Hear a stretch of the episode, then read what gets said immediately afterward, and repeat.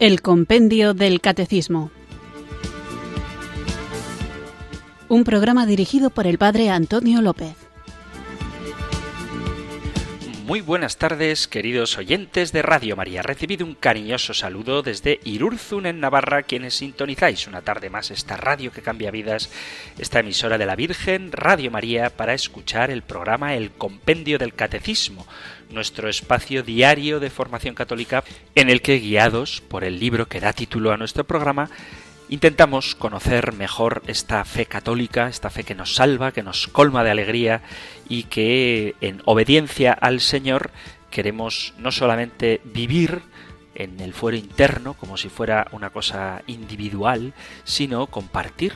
El amor es expansivo y cuando uno está lleno de caridad, de ardor, siente el deseo de dar a conocer a todos aquello que le llena de alegría. Y por eso, para que sepamos transmitir con gozo la verdad del amor de Dios manifestada en Cristo Jesús, para que podamos vivir todos los hombres del Espíritu Santo que el Señor nos regala sin medida, tenemos que convertirnos nosotros mismos en instrumentos de evangelización. Pero para poder evangelizar a otros debemos estar evangelizados. Y no basta simplemente con la buena intención, no basta con sentimientos de ternura o devoción hacia el Evangelio, hacia Jesucristo, para expandir el Evangelio además de esos sentimientos, además del testimonio de vida, que es fundamental y ciertamente es lo que mejor funciona a la hora de atraer a otros a la verdad del Evangelio, pero además de eso es necesario también conocer para poder explicar a quienes no conocen qué es esto que creemos, qué es esto que nosotros procuramos vivir y qué es esto que nos da esperanza, gozo, alegría y una alegría que siempre es contagiosa. Por eso es necesaria la formación. Todos los que estéis en el mundo, todos los que os sintáis implicados en la realidad social, humana, en la que Dios os ha puesto, habréis tenido experiencia de cómo en el diálogo con personas que no comparten nuestra fe, muchas veces ese desafecto hacia la fe católica procede no de la mala intención, sino de desinformación, de conceptos que no están claros, de ideas preconcebidas, muchas veces también de prejuicios, y por eso es importante que nosotros sepamos corregir los errores, verlos, ver dónde están esos errores, corregirlos y decir qué es lo que la Iglesia enseña siempre desde un espíritu de caridad, pero también siempre con claridad, la claridad del magisterio de la Iglesia, que a veces la gente oye campanas, como se suele decir, pero no saben qué es lo que suena exactamente. Por eso es tan importante formarnos bien. Y ahora, en concreto, estamos en la parte del compendio del catecismo en la que se habla de los sacramentos y más en concreto de los sacramentos de la iniciación cristiana.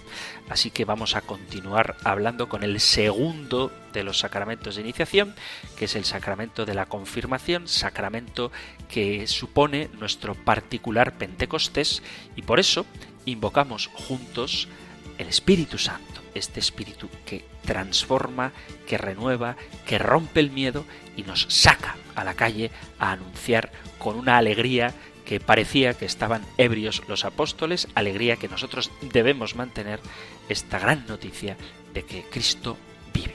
Así que en actitud de oración, unidos en este deseo, invoquemos juntos el don del Espíritu Santo.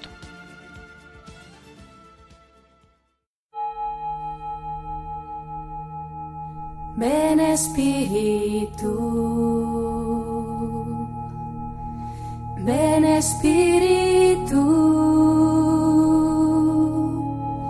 ven Espíritu.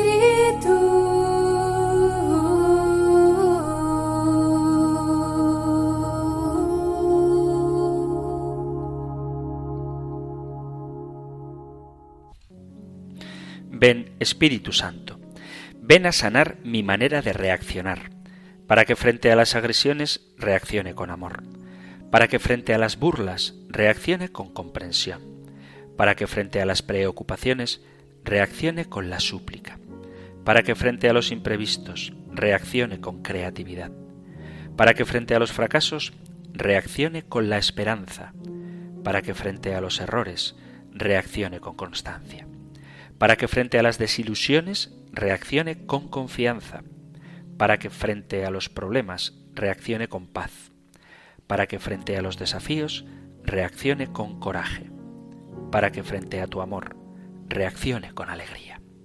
Ven Espíritu Santo. Amén.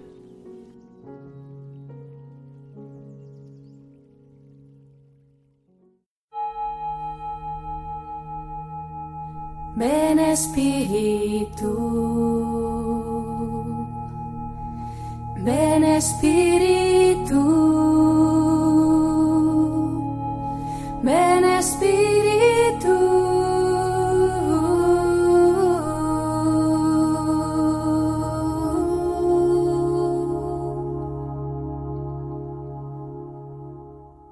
Vamos allá con nuestro nuevo programa y seguimos de la mano del Espíritu Santo porque como recordaba, estamos hablando del sacramento de la confirmación. Hemos visto qué lugar ocupa el sacramento de la confirmación, por qué se llama confirmación o crismación, como el rito esencial de la confirmación es la imposición de las manos y la unción con el santo crisma y las palabras que acompañan el sacramento, recibe por esta señal el don del Espíritu Santo y veíamos en el último programa cuál es el efecto de la confirmación. Estas son las preguntas que propone el compendio del catecismo, pero además de responder a ellas, nosotros hablábamos también de otros elementos muy importantes a propósito de este sacramento de la confirmación, como por ejemplo la relación de la confirmación con los demás sacramentos de la iniciación cristiana, en concreto hablábamos de la relación de la confirmación con el bautismo, sacramentos que están muy estrechamente vinculados, tanto que en los inicios de la Iglesia eh, estaban incluidos dentro del mismo rito y también de la relación de la confirmación con la Eucaristía. La confirmación y el bautismo están orientados hacia la Eucaristía como su culminación. A veces da la sensación también hablábamos de ello, de que el sacramento de la madurez cristiana, el sacramento en el que se pide que uno sea responsable de la vida de la fe, es el sacramento de la confirmación, cuando el Santísimo Sacramento, el sacramento que requiere el mayor compromiso con la Iglesia, porque la Iglesia nos da su mayor tesoro, que es a Cristo mismo, es el sacramento de la Eucaristía. Muy pronto dedicaremos el programa a hablar de él. También veíamos cómo ha habido distintos modelos de articulación del sacramento de la confirmación, como en algunos momentos y en algunos lugares se ha celebrado la confirmación inmediatamente después del bautismo por parte del obispo, luego por parte del presbítero, inmediatamente después de la administración del bautismo por parte del presbítero, el obispo administraba la confirmación, como en algunos sitios se mantiene lo que en mi opinión debería seguir haciéndose, aunque no se hace, el orden de bautismo, confirmación y Eucaristía, como hay lugares donde la confirmación se recibe por parte ya de jóvenes o adolescentes, incluso de adultos, en definitiva, los distintos modelos de administración de este sacramento. La práctica actual, al menos aquí en España, es recibir el bautismo de niños, la Eucaristía de niños también poquito más maduritos, a partir de los 7-8 años, y ya de jóvenes o de adolescentes, el sacramento de la confirmación. Hablábamos también, simplemente por recordar un poquito lo que hemos tratado en estos días anteriores, de la confirmación como el sacramento específico en el que se da el don del Espíritu Santo. El proceso de la iniciación cristiana nos comunica de una manera nueva el don de Dios, el don del Espíritu Santo. Y cómo la especificidad de la confirmación es precisamente esta plenitud del Espíritu Santo, aunque no hay que entenderla como una plenificación del bautismo, en el sentido de que el bautismo es un sacramento completo en sí mismo, sino que lo que hace la confirmación es ponernos en marcha, hacer que vivamos de aquello que ya recibimos el día de nuestro bautismo. Hablábamos también de la dimensión eclesial de la confirmación, de la dimensión escatológica de la confirmación y de los múltiples efectos que este sacramento produce en quien lo recibe. Nos perfecciona en la gracia bautismal y nos fortalece para la misión. Somos confirmados para ser testigos. Esta dimensión profética es la que más se recalca en el sacramento de la confirmación. Además, somos confirmados para el sacerdocio real. La confirmación perfecciona el sacerdocio común de los fieles recibido en el bautismo. Es, por así decirlo, una nueva consagración sacerdotal de los bautizados, de los que se han bautizado. La unción con el crisma significa para el que se ha confirmado una mayor participación en el sacerdocio de Cristo y somos confirmados también para la realeza. Esta participación en la realeza de Cristo se ve reforzada en el sacramento de la confirmación, porque el confirmado participa del señorío con que el Espíritu Santo revistió a Jesucristo en su resurrección. Y además también hablaba de el carácter del sacramento de la confirmación, que este don es otorgado por medio de la unción de manera perdurable y por tanto es irrepetible, no se reitera, porque el sello con el que somos marcados dura para siempre.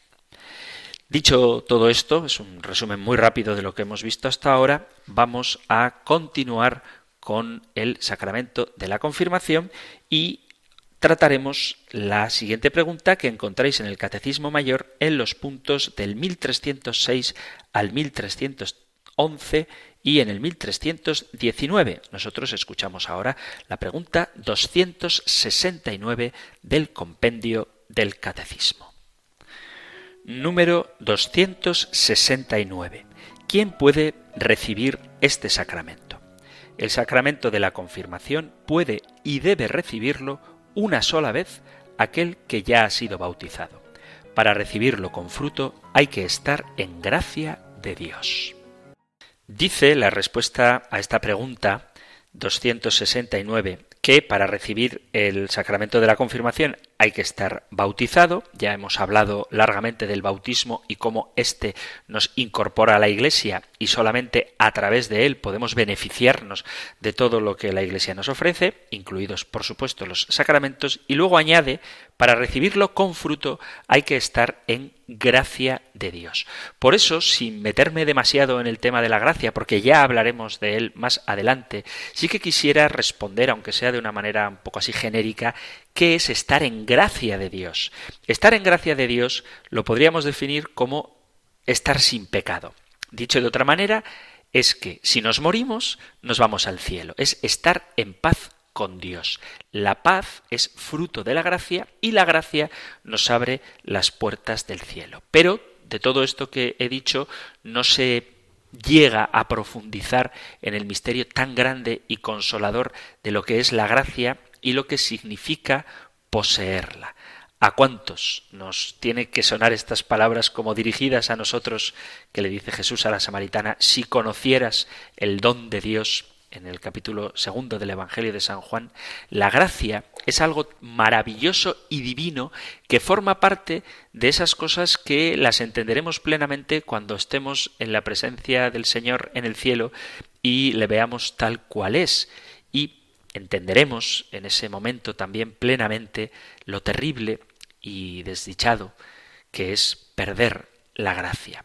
El cielo no va a ser otra cosa que la realización de lo que tenemos ya aquí y ahora en la tierra de manera germinal, como semilla, por la gracia. El cielo no es algo diferente que vamos a recibir después como premio por llegar allá en gracia, sino que es la misma gracia que entonces en el cielo, ya sin impedimentos, va a desenvolverse en todas sus posibilidades. Estar en gracia es vivir una regeneración que transforma hasta lo más íntimo de nuestra naturaleza humana y sus facultades, obrando una verdadera divinización que hace del hombre un Dios, no un Dios sin Dios, sino un Dios según Dios mismo quiere. Es un tesoro que debemos meditar y apreciarlo como el más grande de los dones recibidos de Dios. La gracia debemos buscarla,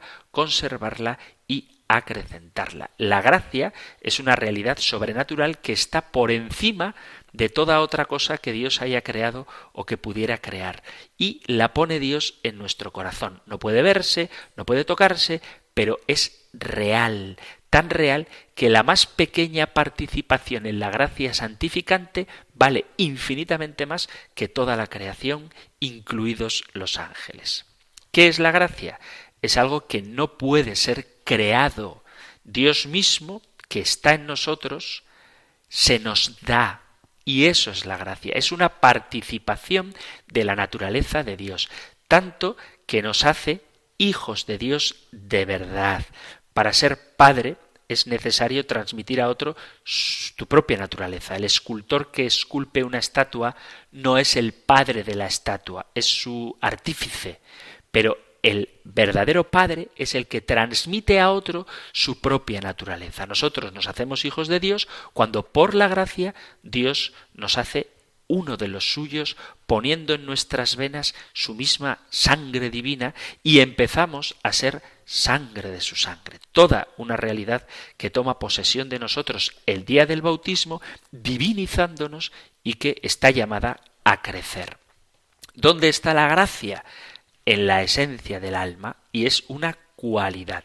Después del bautismo, nosotros no dejamos de ser humanos, no hay una, por decirlo, transustanciación como ocurre en el pan eucarístico que deja de ser pan para convertirse en el cuerpo de Cristo. El hombre bautizado sigue siendo hombre.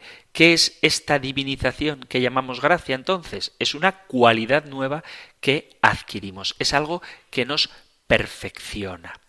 Es una cualidad que perfecciona mi voluntad, cualifica mi voluntad y me hace tener una voluntad capaz de vivir la voluntad de Dios. La gracia es una cualidad que nos eleva desde lo más íntimo de nuestro ser. Es una cualidad que pone Dios en la esencia del alma, elevándonos a lo que verdaderamente Él quiere que seamos. Si la esencia de ese fondo íntimo que nos hace ser hombres se derrama sobre todo nuestro ser, haciendo que nuestras manos sean manos humanas, nuestros ojos sean ojos humanos, ahora ese fondo que nos hace ser lo que somos es tocado por lo divino y nos diviniza. Ojo, no es un panteísmo, no es que nosotros seamos dioses como Dios mismo es Dios, sino que participamos de la divinidad de Dios. Los santos padres utilizan la imagen de un hierro en un horno de fuego. El hierro no pierde su naturaleza de hierro, pero metido en el horno tiene las propiedades del fuego cuando está al rojo vivo, incandescente, y es blando, y, y, da calor, y hace arder las cosas, que es lo propio del fuego, dar luz y calor. Entonces nosotros somos ese hierro, que no deja de ser hierro, pero que metido en el fuego, que es Dios, adquiere las propiedades del fuego. Dios vive palpita, inhabita en el corazón de quien está en gracia. Gracias a la gracia nos convertimos en un hierro incandescente, un hierro al rojo vivo. Y esta es la dignidad del cristiano, que es hijo de Dios, hermano de Jesucristo, templo del Espíritu Santo, morada de la Trinidad que vive en nuestros corazones, incluso aunque a veces nosotros no nos demos cuenta, y esto es la gracia. Si comprendiéramos cuánto importa cultivar y cuidar la gracia, caerían las preocupaciones que a veces nos arrastran y nos entregaríamos por completo al cultivo de este tesoro divino que muchas veces llevamos enterrado en el corazón y no lo dejamos fructificar. Llevamos dentro, en lo más íntimo de lo que somos, a Dios viviendo, latiendo, haciéndonos participar de su misma vida y no nos damos cuenta. Por eso, para recibir los sacramentos, para dejarnos transformar, por eso que vamos a recibir, necesitamos estar en gracia. La gracia es la vida íntima de la Iglesia, su verdadero palpitar, su santidad y la santidad de sus hijos. Todo lo que está contenido en la revelación a lo largo de los siglos, el desarrollo de la liturgia, que es la oración oficial de la Iglesia, el ejercicio de todos los bautizados del sacerdocio de Cristo, no es nada más que la manifestación externa de esa vida íntima, de esa gracia. En la gracia está lo más fundamental, lo más importante. Por eso el progreso de la Iglesia y de cada uno de los cristianos, el dogma, la doctrina, la disciplina, la liturgia, manifiesta esa vida interior que crece dentro de la Iglesia y dentro de cada uno de los cristianos y de la que depende y a la que se ordena todo lo demás, toda nuestra vida. Tanto que sin la gracia todas estas cosas serían vacías. La gracia es la íntima vida de la Iglesia y del cristiano, miembro de la Iglesia, y es la causa y el motor de todo el desarrollo de la Iglesia y de la vida del cristiano. Por tanto, para que el don del Espíritu Santo que recibimos en la confirmación adquiera todo su potencial dentro de quien lo recibe, es preciso, es necesario hacerlo en gracia. Por eso vuelvo a repetir las palabras de Jesús a la samaritana, si conociéramos el don de Dios, entonces le pediríamos. ¿Y qué es lo que le pedimos? Que nos dé su gracia para que explote dentro de nosotros esa fuerza del Espíritu Santo que recibimos en la confirmación. Alguno podría preguntarse ¿y qué pasa si yo recibí el sacramento de la confirmación sin haber estado en gracia? Porque llevaba sin, sin confesarme, perdón, llevaba sin confesarme desde mi primera comunión.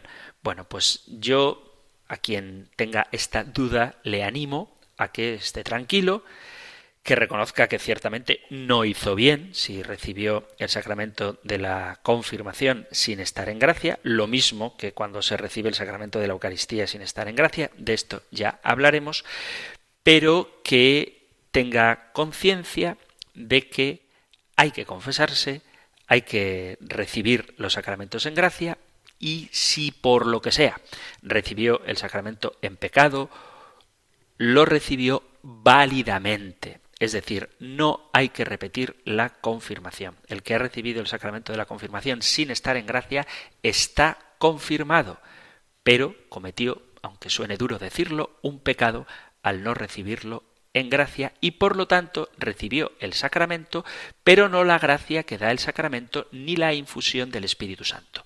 Cuando tú te confieses, después de haberte confirmado, esa gracia del Espíritu Santo que está latente en ti, porque has recibido el sacramento, revivirá. Digamos que se remueve, se saca el obstáculo que impide recibir la gracia del sacramento y, una vez confesado, recibirá la gracia del sacramento que ya ha recibido. Por tanto, si después de la confirmación habéis tenido una conversión espiritual y habéis entendido realmente lo que significan los sacramentos de la Iglesia y habéis recibido el sacramento de la penitencia después del de la confirmación, no tenéis que repetir la confirmación porque el Espíritu Santo está en vosotros por el sacramento recibido, pero digamos que estaba atado por el pecado. Cuando tú te confiesas, esas ataduras se ven rotas y el Espíritu Santo puede aletear libremente con toda su fuerza regeneradora dentro de vuestro interior.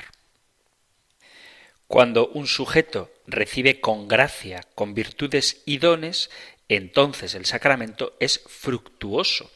El regalo más valioso que da la Trinidad es la gracia, porque ésta nos une a Cristo. ¿Para qué se nos da la gracia? Para santificarnos. Otros efectos están encaminados a recibir la gracia y a vivir de ella. Hay que decir que hay sacramentos que se reciben válidamente pero sin fruto de la gracia, es decir, recibiendo un cierto efecto espiritual, pero no todo su contenido de gracia. Por ejemplo, cuando recibimos, como decía ahora, el sacramento en estado de pecado. ¿Cómo sabemos los elementos que determinan la recepción consciente, activa y fructuosa de los sacramentos? ¿Cómo recibirlos?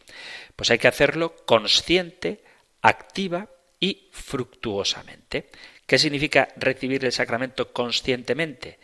Implica la fe activa, tanto del individuo como de la Iglesia. Sin fe no se puede recibir un sacramento ni consciente ni fructuosamente. Como ya viene siendo habitual en muchos programas, os tengo que remitir a preguntas anteriores y en concreto, si queréis profundizar en el tema de la relación entre los sacramentos y la fe, os animo a que vayáis a vuestra aplicación del teléfono móvil de Radio María o a la página web y escuchéis de nuevo la pregunta 228 que plantea así directamente qué relación tienen los sacramentos con la fe.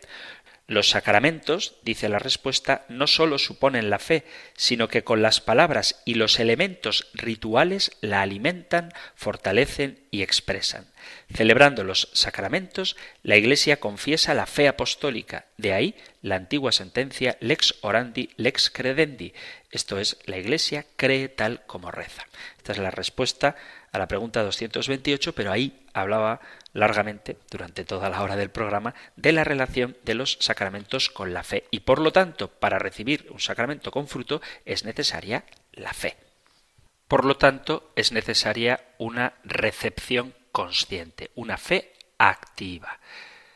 Hay que decir que no es la fe ni la eficacia operativa la que valida el sacramento, pero ayuda a acoger la gracia. La fe implica el conocimiento de lo que se realiza mediante los signos sacramentales. De ahí que los sacramentos son materias importantes en la catequesis. Es fundamental insistir en las catequesis, especialmente de iniciación cristiana, en explicar lo que significan los signos que se realizan en los sacramentos para poder comprenderlos, aunque no es la fe la que da validez o eficacia a los sacramentos. Además, tiene que ser una recepción activa. Esto es algo importante también. ¿Cómo se debe manifestar esta recepción? Con las aclamaciones, respuestas, salmodias, antífonas, cantos, acciones, gestos, posturas, etc. Sin limitarse ciertamente al ámbito externo, sino buscando sobre todo lo interno, actos de fe, esperanza, caridad, agradecimiento, entre otros. En fin, se trata de responder a la acción del Espíritu Santo para que suscite en nosotros la conversión y la adhesión a Cristo. Y además tiene que ser una recepción fructuosa como resultado de la participación digna y lícita de los sacramentos. Por tanto, podemos decir que primero tiene que haber una recepción digna, luego una recepción fructuosa y como consecuencia de las dos anteriores, de la dignidad y del fruto con que recibimos los sacramentos, se nos da la gracia. Pero la santificación requiere tanto de la participación humana como del Espíritu Santo, que es sin duda lo más importante. Aunque el sacramento es eficaz en sí mismo, porque procede del misterio pascual de Cristo. Pero la gracia se recibe en la medida en que es acogida. De aquí que la tarea de quien recibe los sacramentos es secundar la acción del Espíritu Santo. ¿Qué pasa con el que acude al sacramento poniendo obstáculos a la gracia?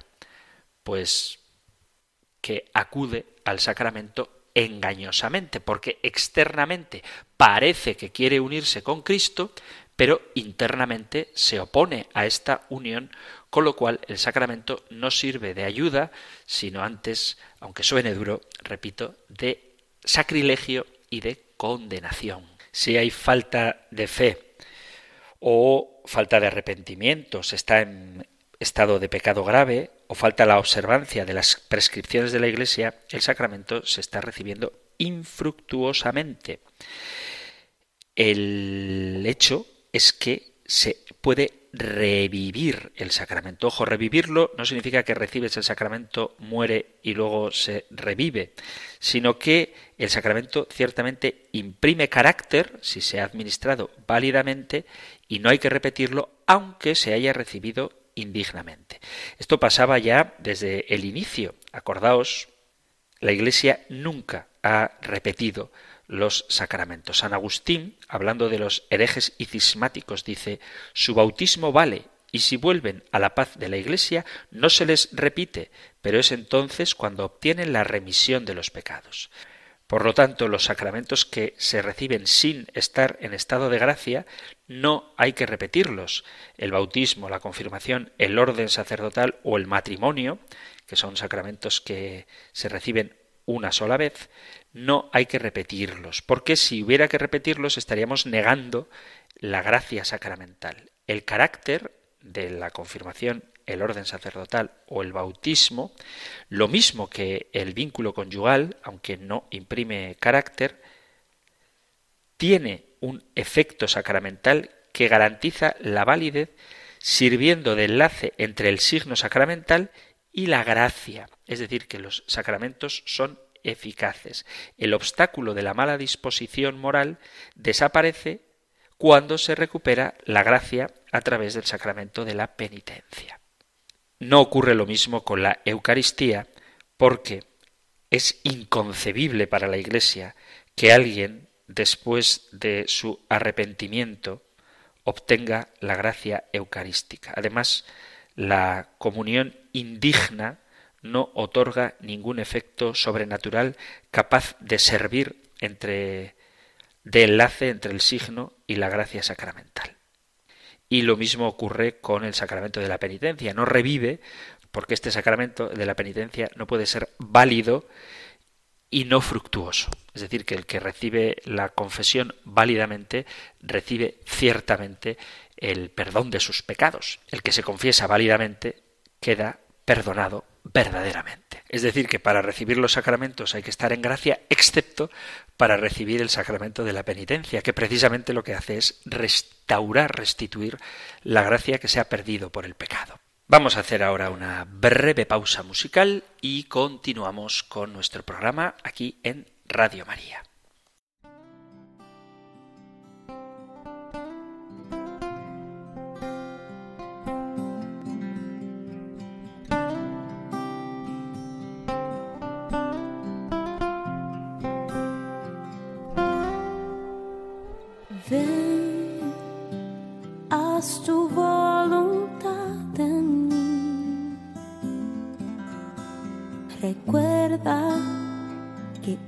Es tu promesa. Ven, haz tu voluntad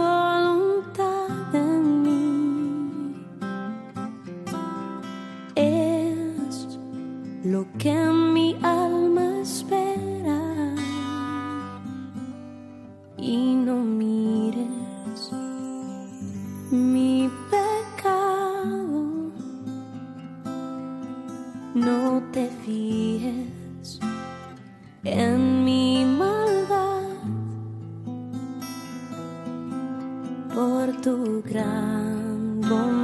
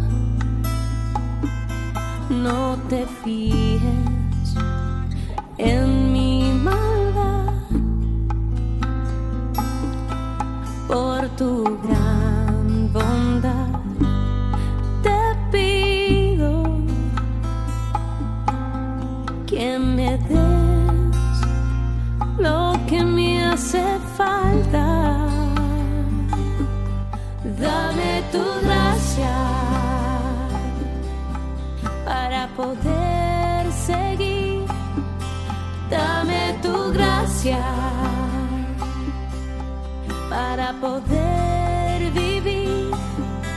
Dame tu gracia para poder seguir. Dame tu gracia para poder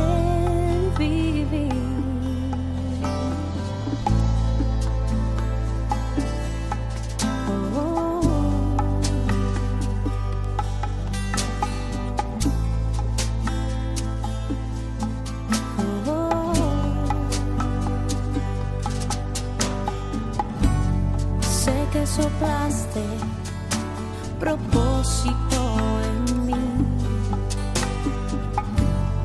y en tu presencia lo voy a descubrir.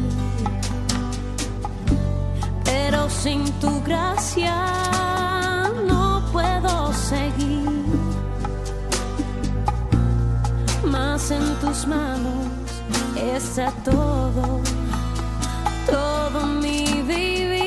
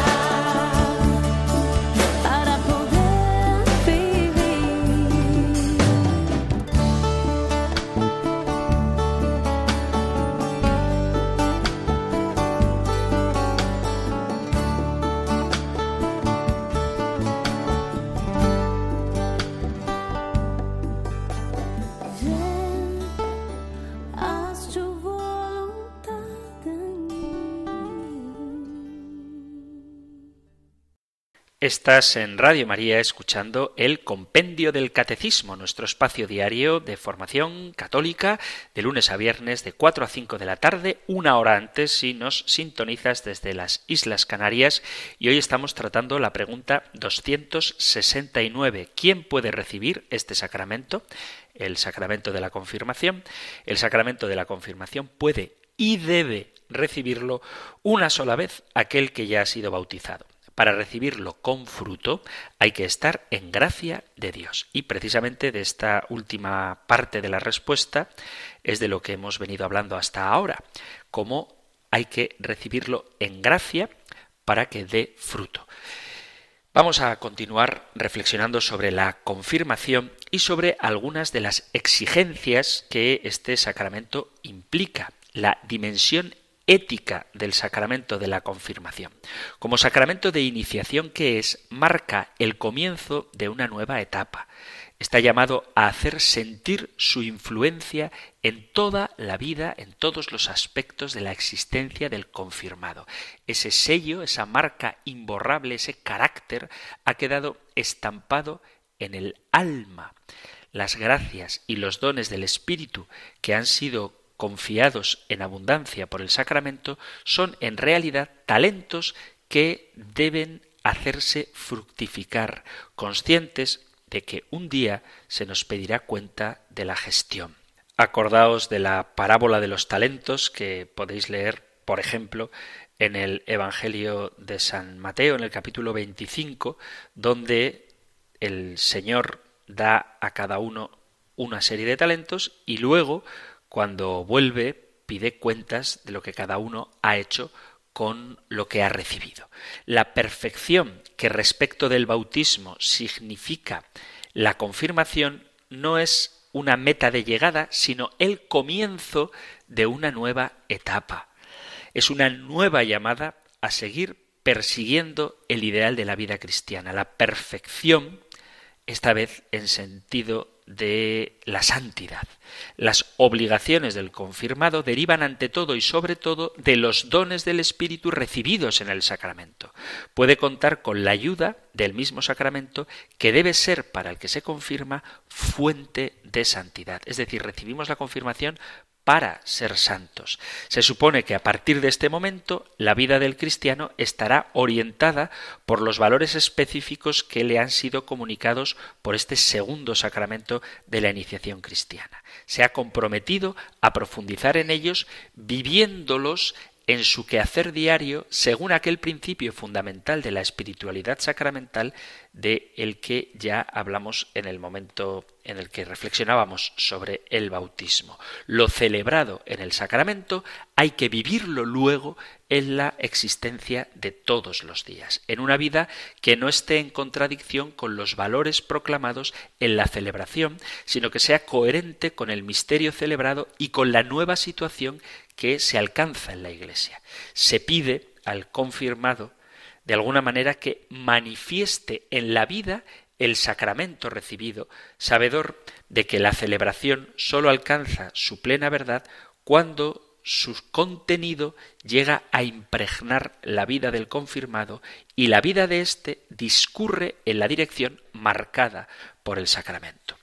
Esto que es verdad en todos los sacramentos, lo es de una manera especial en la confirmación, porque confirmación y compromiso son dos términos estrechamente unidos hasta tal punto que algunos llaman al segundo sacramento el sacramento del compromiso cristiano y según los escolásticos el carácter que imprime reviste entre otros rasgos el de ser signo comprometedor, recordatorio de las obligaciones contraídas, puesto que los valores comunicados por este sacramento son reforzamiento y prolongación de los que ya se recibieron en el bautismo, se comprende que las obligaciones que de ellos derivan se encuentran como una intensificación de lo que ya recibimos en el bautismo y que por lo tanto la característica propia de la espiritualidad de la confirmación está en la línea de lo que recibimos en el bautismo. Por lo tanto, el confirmado debe ser un hombre del Espíritu. Lo debe ser ya el bautizado. Pero el sacramento de la confirmación, mediante la nueva infusión del Espíritu, lo ha dejado marcado de un modo peculiar y definitivo como hombre del Espíritu.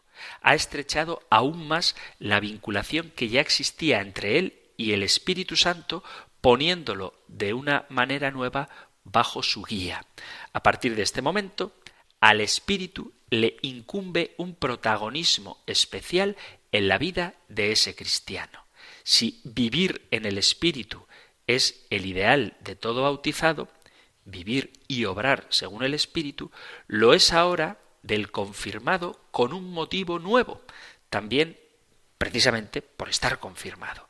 Su existencia debe estar y manifestarse como una existencia iluminada por la presencia del Espíritu que ya no dejará nunca de acompañarnos en el camino de la vida. Se espera del confirmado una atención despierta a esta forma nueva de presencia y actividad del Espíritu en su vida, del Espíritu Santo. Se recordará el carácter que imborrablemente ha quedado impreso en el alma. Por tanto, el confirmado deberá dejar el campo libre a la acción del Espíritu Santo y dejarse guiar y animar por él, y colaborar con él, respondiendo a sus mociones y a sus impulsos. En otras palabras, deberá dejarse poseer del Espíritu para poder poseerlo, consciente de que la cima de la vida cristiana es la posesión del Espíritu Santo. Y esto le ayudará a vivir el proceso de la vida cristiana como un don del cielo, como una aventura de gracia, de gratuidad, porque el Espíritu Santo es don por antonomasia. De este modo, su nueva manera de vivir reflejará la dimensión carismática y espiritual de la vida cristiana. Deberá tomar conciencia y mantener viva esta conciencia de que la confirmación en el Espíritu fue otorgada como el espíritu que nutre, como la fuerza de crecimiento. Ayudar a crecer en Cristo es una de las funciones del espíritu, pero contando siempre con la cooperación del confirmado. La mediación interior del espíritu, que media entre Cristo y nosotros, nos ayudará a profundizar más y más en el misterio de Jesús, a hacer la experiencia espiritual personal de ese misterio, a caminar hacia la verdad plena. Deberá el confirmado dejar las manos libres al Espíritu para que continúe en él la labor iniciada en el bautismo, reproduciendo cada vez con más perfección los rasgos de la imagen de Cristo. Deberá estar atento al testimonio que, con redoblada fuerza después de la confirmación, el Espíritu da en su interior para poder vivir con mayor intensidad en Cristo y con Cristo su filiación divina. En la confirmación, el Espíritu reforzó la vinculación del cristiano con la Iglesia e intensificó su identificación con ella. Por la gracia del sacramento nació una nueva y más profunda relación entre el confirmado y la Iglesia. Corresponde ahora al que ha recibido el sacramento de la confirmación seguir consolidando ese efecto en su vida, dejándose llevar de la mano por el Espíritu hacia una participación cada vez más intensa en la vida y en la actividad de la Iglesia. Por la gracia del sacramento de la confirmación, el bautizado ha llegado a la madurez de la edad adulta. Ahora bien, cuando el hombre llega a la madurez, empieza a colaborar con los demás. Hasta entonces ha vivido como niño individualmente para sí. Lo propio de la edad adulta, y esto vale para la vida de la Iglesia y para la vida social, lo propio de la edad adulta es abandonar el egocentrismo de la infancia y empezar a pensar en los demás, no contentarse solamente con recibir, sino comprometerse también a dar, abrirse al mundo y a los demás. Es la edad en que uno busca empleo, se pone a trabajar y empieza a sentirse corresponsable en la marcha de la sociedad en pro de los otros. Es también el momento en el que uno empieza a tomar decisiones responsables. El niño no decide casi nada en su vida, necesita que le lleven de la mano. En cambio, el adulto camina solo y tiene poder de decisión, poder que además ejerce. La exigencia del sacramento de la confirmación funciona en ambas direcciones. Por una parte, obliga a abrirse a los demás, porque la orientación individualista de la vida cristiana está reñida con la gracia de la confirmación y por otra parte reclama al confirmado que actúe en la vida de la comunidad y en la sociedad con la responsabilidad de una persona adulta. Empezando por el entorno inmediato, primero por tu parroquia. En la celebración de la confirmación se recuerda que el sacramento te compromete en adelante a contribuir a que la Iglesia, cuerpo de Cristo, alcance su plenitud y a hacerla crecer en el mundo por medio de sus obras y de su amor.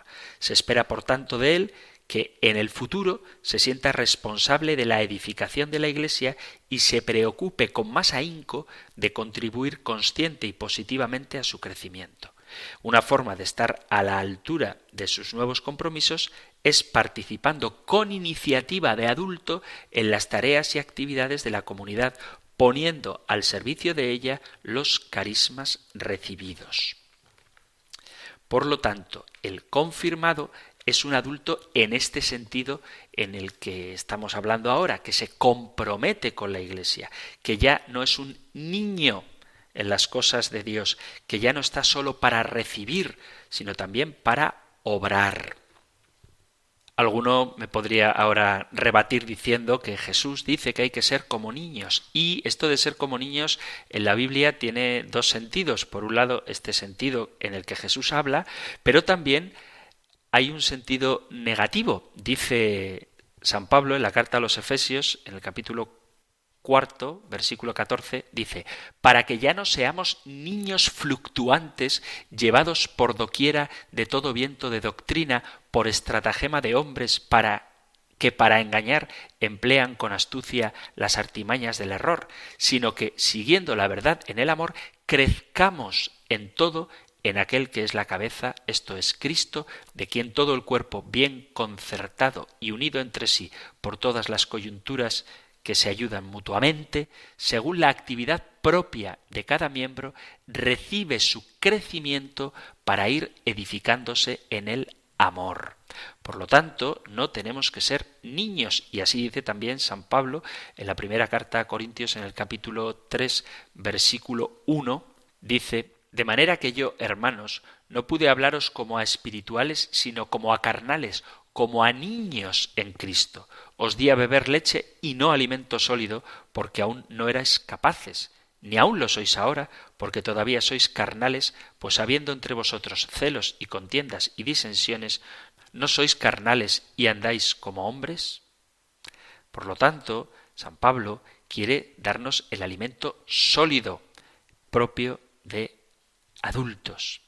Por eso, cuando Jesús nos dice que tenemos que ser como niños, se está refiriendo a que tenemos que tener una fe ciega en la bondad, el cuidado, la guía y la provisión que Dios Padre hace de nosotros. Jesús dice que los niños deben ir a Él porque de los que son como ellos es el reino de los cielos. Evangelio de San Mateo, capítulo 19, versículo 14. Pero el reino de los cielos pertenece a los niños porque ellos se presentan ante Dios humillados y dependientes de Dios. Los niños son grandemente bendecidos por el Señor y conmueven a los adultos y por supuesto a Dios, porque son soñadores, inocentes, aprenden jugando, son entusiastas, disfrutan intensamente, tienen capacidad de sorprenderse, sienten pasión en ayudar a otros, son empáticos. En ese sentido, tenemos que ser como niños, pero no como niños en el sentido de la inmadurez de quien solamente quiere recibir y no se compromete activa y eficazmente en la tarea evangelizadora. Por eso tenemos que ser como niños delante de Dios, pero tenemos que vivir la parresía, el valor, el arrojo, el atrevimiento, la osadía para hacer eficaz el anuncio del Evangelio en todos los aspectos de nuestra vida. A eso nos compromete el sacramento de la confirmación, porque para eso se nos da el don del Espíritu Santo. Hemos llegado al final del tiempo para nuestro programa de hoy, queridos amigos, queridos oyentes, y estaría bien que, volviendo al compromiso de nuestra confirmación nos preguntemos cómo lo estamos viviendo, si realmente estamos procurando, con la gracia del Espíritu Santo que recibimos con ese sacramento, transformar las realidades del mundo y hacer que la fuerza del Espíritu se manifieste en todos los lugares donde nosotros estamos. Si queréis compartir vuestro testimonio de valentía evangélica, o si queréis hacer alguna pregunta con respecto al sacramento de la confirmación o a cualquier otro tema de los que estamos tratando, sabéis que Radio María se siente muy dichosa, muy feliz de poder interactuar con sus oyentes y por eso pone a vuestra disposición dos medios para comunicaros con el programa. Podéis hacerlo a través del correo electrónico compendio arroba radiomaria.es, compendio arroba radiomaria.es o si lo preferís a través del WhatsApp en el número 668-594-383. 668-594-383. Ahí podéis enviar cualquier comentario que queráis hacer con respecto a la vida de la Iglesia, a la enseñanza, a la doctrina, a los debates que podéis tener con gente con la que os crucéis por el camino o a las dudas que puedan surgir de vuestro propio interior, así como cualquier testimonio e incluso son recibidas con agrado también siempre que estén hechas con caridad las discrepancias. Terminamos ahora recibiendo la bendición del Señor. El Señor te bendiga y te guarde, el Señor ilumine su rostro sobre ti y te conceda su favor, el Señor te muestre su rostro y te conceda la paz. Muchísimas gracias por estar ahí, gracias por escuchar el compendio del catecismo y si queréis, volveremos a encontrarnos en un próximo programa. Un fuerte abrazo.